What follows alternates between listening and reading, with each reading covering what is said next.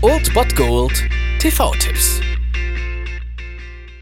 Tagesagt und moin, hier ist wieder euer Filmkonsigliere Margie und wenn ihr auf Fremdschämen TV von RTL verzichten könnt, aber mal wieder Bock auf einen anständigen Film habt, dann hab ich vielleicht genau das Richtige für euch, denn hier kommt mein Filmtipp des Tages.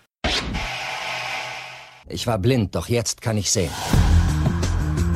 Eine Tablette täglich und ich war ohne Limit.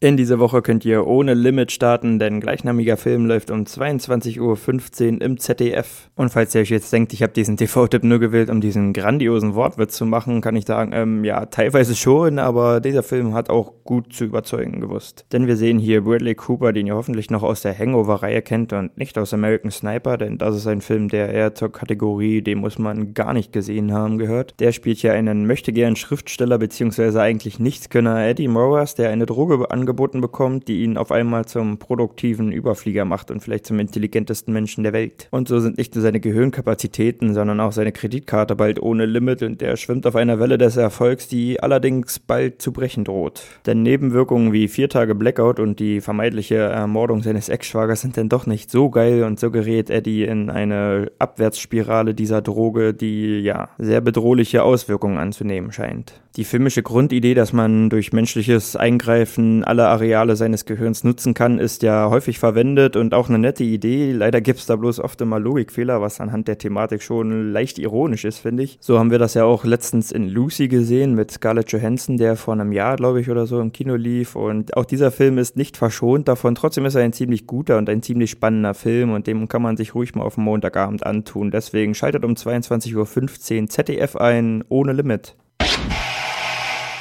Das war es dann wieder von meiner Seite. Ihr habt wieder die Wahl zwischen Filmriss und Filmtipp und ansonsten hören wir uns morgen wieder 13 und 19 Uhr oder on demand auf Ernst FM. Da gibt's auch einen Trailer für euch und ich bin dann mal weg. Macht es gut, Freunde der Sonne.